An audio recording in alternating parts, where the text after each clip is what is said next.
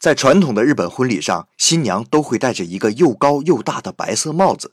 大家可以看一下下面的图片啊，这个帽子啊叫做角隐，角是犄角的角，隐是隐去的隐，就是隐去犄角的意思。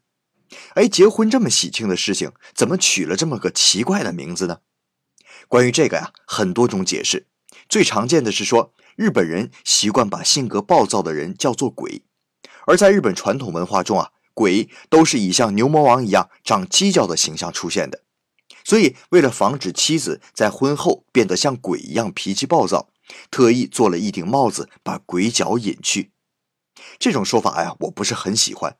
我另喜欢一种说法：你从正面啊看帽子的白色部分，像不像一个人字啊？